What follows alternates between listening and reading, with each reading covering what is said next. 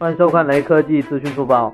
华为 nova 7 S 一及其部分的配置在网上曝光，而这款手机很有可能会首发麒麟新款终端 5G 芯片，其正面搭载6.5英寸屏幕，依然采用打孔屏设计和侧面指纹解锁。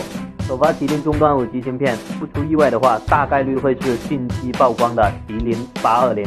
这款芯片将集成 5G 基带。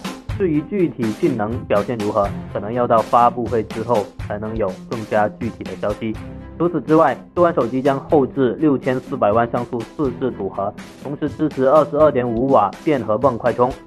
最后，扫码关注雷科技公众号有福利，关注并回复“抽拉屏幕”即可获得红包，手快有，手慢无哦。